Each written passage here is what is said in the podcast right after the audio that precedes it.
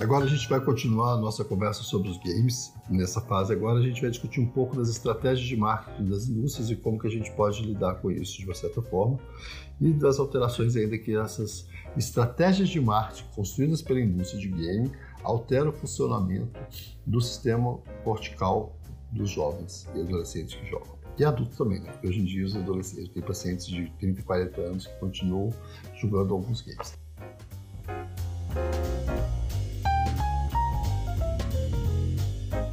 A mídia digital usa uma estratégia de marketing básica na maioria dos sistemas que se chama Fear of Missing Out, ou seja, FOMO, ou seja, medo de ficar fora. Um jovem, no momento que ele está na puberdade, até o final da adolescência, o que, que ele está organizando no seu cérebro? Sua capacidade de estar fora do ambiente familiar.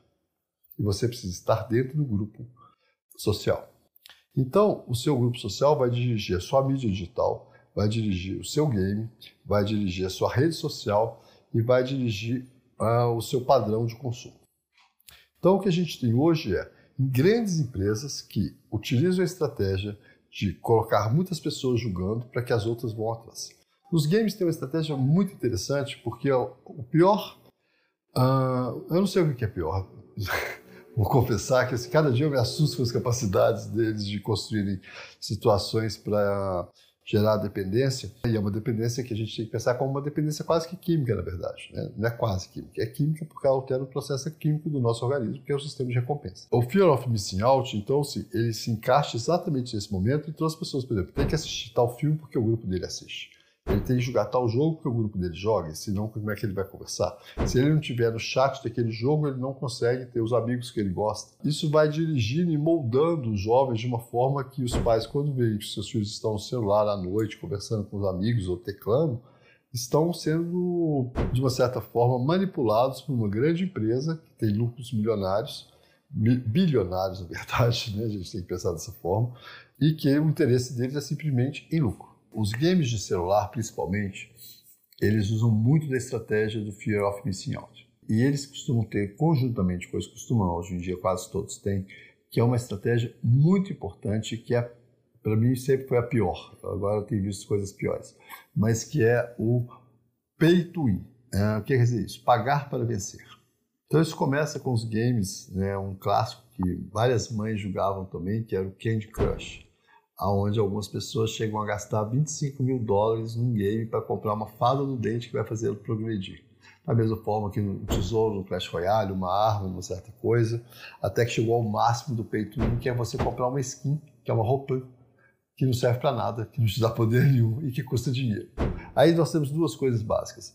O pay to win, geralmente quando ele está implantado no game, na estratégia do game, ele vai aumentar o quê? A adição ao game.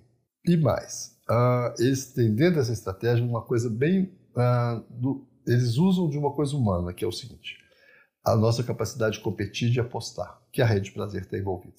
Então, um grupo de jovens, por exemplo, eles querem as baleias. Quem são as baleias? São pessoas que gastam em média 25 mil dólares por ano no game. Aí você pensa, nossa, aquele game idiota que a moça joga no salão de beleza, aquele game que você joga para dormir, para relaxar, e descansar, tem pessoas que gastam nele 25 mil dólares. E à medida que a pessoa vai jogando mais, ela começa a achar que é muito necessário ela pagar. Então, ela sabe que não pode pagar, ela sabe que é ridículo pagar, que não vale a pena pagar, mas ela paga. E quando você faz isso com uma criança muito pequena, ela não tem a noção nem do dinheiro que você está tirando da carteira, que é o dinheiro real, e vai se transformar num dinheiro virtual. Então, a partir daí também você começa a dar um ensinamento para essa criança de que o dinheiro não tem valor e que qualquer coisa é um cartão que você passa e que não precisa de trabalho para conseguir aquilo, que não é dinheiro. É, dinheiro é uma coisa que você recebe em restrição ao seu trabalho, a sua, a sua coisa. Na verdade, a gente perde isso. E o principal de tudo é o seguinte: eles buscam pessoas que vão jogar muito bem, e aí nesse game vai ter um grupo grande, porque sempre que vem um golfinho, um atum, algum um peixe-espada, vai aparecer a baleia que vai gastar mais. Então tem vários meninos que falam assim: ah, eu jogo, mas eu não pago. Mas ele está jogando para que os outros paguem. E para ele julgar e não pagar, ele tem que julgar muito. Né, então é estratégia de cálculo. Né? O tempo de partida tem uma estratégia, porque depois de um certo tempo o nível de percepção da recompensa diminui. Então geralmente são estabelecidos uh, da mesma forma que as séries de mídia digital. ah, os termos de episódio. É tudo calculado de uma forma que você use de uma estratégia, mas que vai te levar a outra, que vai te levar a outra, é uma sequência, é um círculo vicioso. Então os games pay to win são os piores do meu ponto de vista, do ponto de vista primeiro pela facilidade que você tem no celular, e segundo pelo que eu vi. Né? Quando eu descobri os games pay to win, foi uma questão, um achado clínico, ah, eu tinha vários pacientes com transtorno de déficit de atenção, e que tratamentos que já estavam controlados, pacientes né, muito organizados, bem sucedidos, e que de repente as mães no final do ano todas me ligando desesperadas, pedindo consulta, os pais também, porque os meninos estavam próximos a repetir de ano na escola, estava péssimo o resultado deles, e isso não acontecia nos anos anteriores. E aí um desses meninos estava conversando comigo, eu vi ele brincando no celular durante a minha consulta, pensei, deixa eu ver o que você está julgando.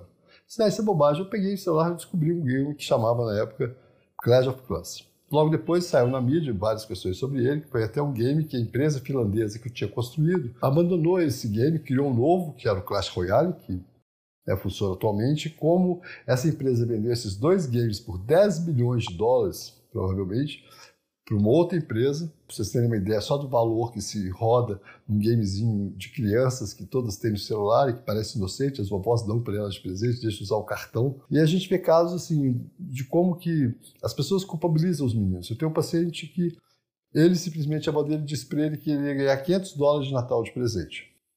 E aí ele pensou, se ela vai me dar 500 dólares, ela pode deixar eu usar o cartão dela para comprar 5 mil dólares no Clash Royale, no Clash of Clans.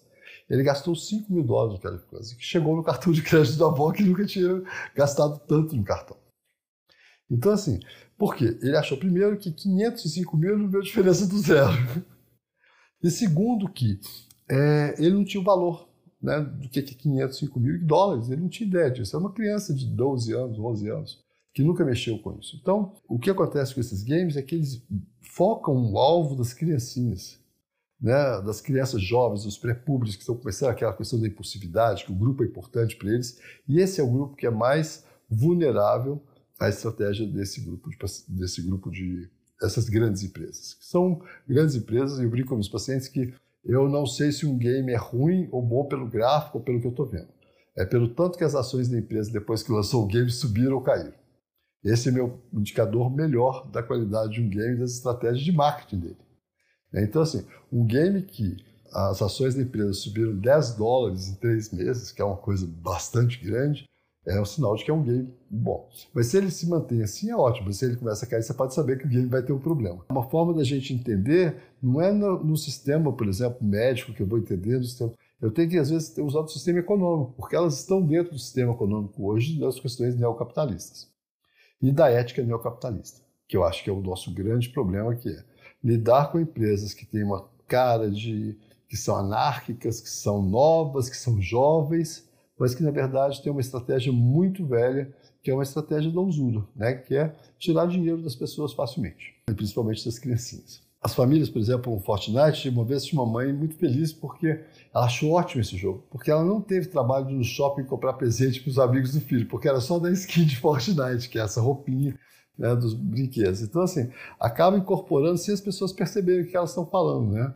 Então, o que acontece é que os jovens jogam porque o grupo joga, os jovens jogam porque as empresas criam material interessante para eles, onde existe uma certa competição, existe uma certa aposta, e hoje a gente está vendo uma estratégia de marketing dos jogos, porque a cada ano eles vão acrescentando novas coisas. Então, por exemplo, tinha um game que era razoavelmente tranquilo, que era o FIFA, muito comum entre os meninos, que é o jogo de futebol e tal, e que de repente ele começa a virar um problema, porque ele cria uma coisa que chama box, onde as pessoas posem apostas.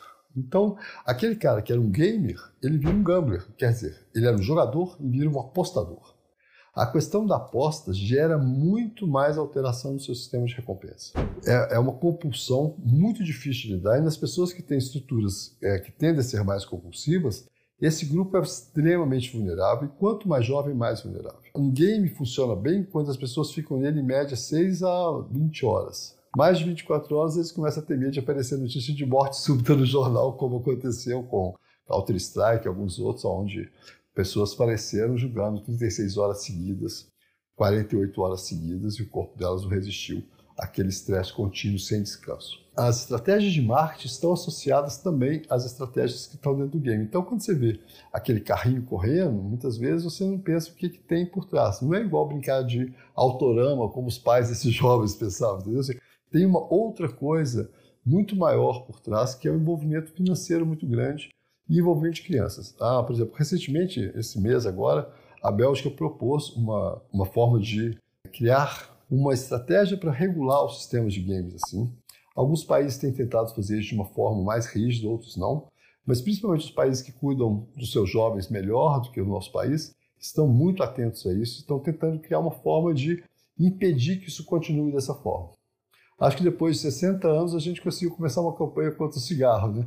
Quem sabe essa é mais rápido, que graças à mídia digital tudo pode caminhar mais rápido, a gente ter acesso a mais informação. Em menos de 15 anos a gente já descobriu uma série de problemas que eles provocam possivelmente vão provocar mais problemas. A outra coisa importante do game é que tempo que a criança está exposta ao game, ela está exposta ao Wi-Fi. E o Wi-Fi também produz algumas alterações na capacidade de memória em vários tecidos moles, porque é um sistema de microondas, a gente vai ter um capítulo aqui, uma conversa sobre isso um dia ainda, mas já é importante notar.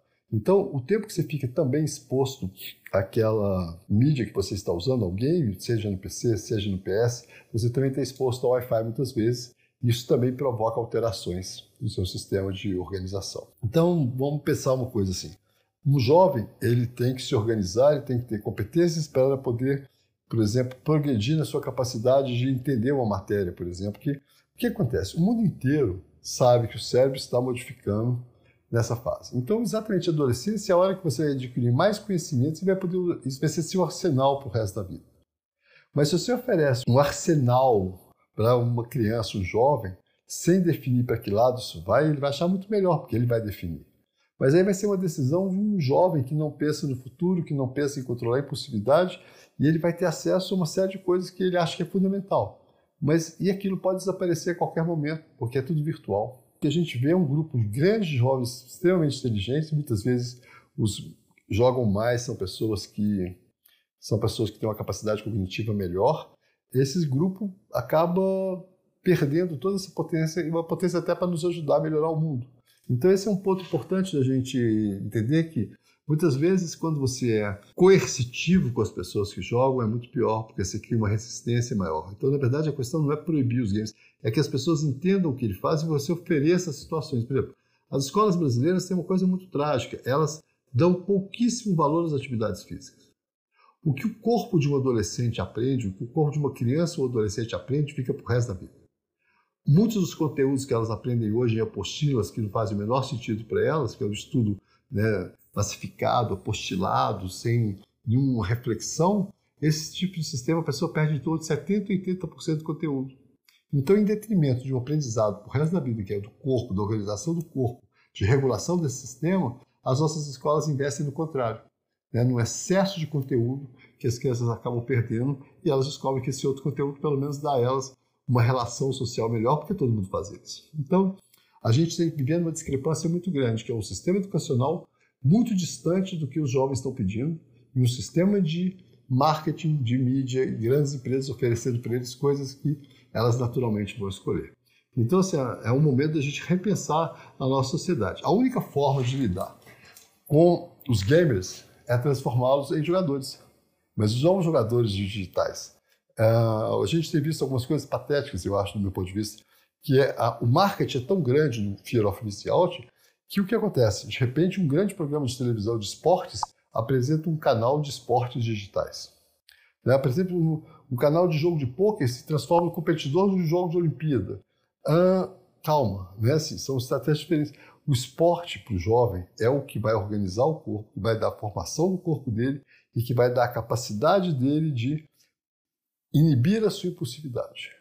A capacidade de pensar e não fazer é o mais importante do aprendizado na adolescência, porque tudo vai levar a fazer. Então, assim, quando a gente oferece para eles exatamente o contrário, então aquele menino que passa dias jogando tranquilo no quarto dele, que não incomoda ninguém, esse menino tem muito mais risco. Por quê? Primeiro, ele perde as noites, segundo, ele fica muito mais impulsivo. E o que é interessante é que, quando você altera aquele processo que eu expliquei no capítulo anterior, na, na conversa anterior, que é o processo de amadurecimento, a gente tem uma alteração no amadurecimento do núcleo pré-ventral, que tem a ver com essa capacidade de decisão entre o certo e errado a hora de fazer, mas ao mesmo tempo também a capacidade de raciocinar em relação ao risco sexual. Os artigos de 2016 para cá têm mostrado que o grupo que amadurece mais tardiamente, o grupo que joga mais, eles expõem ao risco de comportamentos sexuais muito mais graves.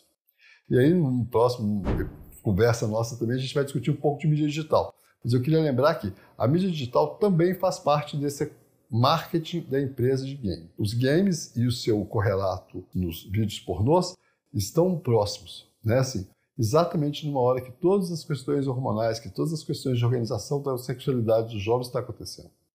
E ao mesmo tempo ele tem um núcleo ensinando para eles ou dando um arsenal de posicionamento para eles que nem sempre é o que as pessoas estão esperando. Então, assim, fechando só um pouco é o seguinte: a questão dos games é que existem estratégias de marketing que a gente conversou hoje, das empresas de game que constroem um produto para os jovens, dirigido a eles e dirigidos a alterar o sistema de recompensa deles de forma que eles continuem compulsivamente julgando.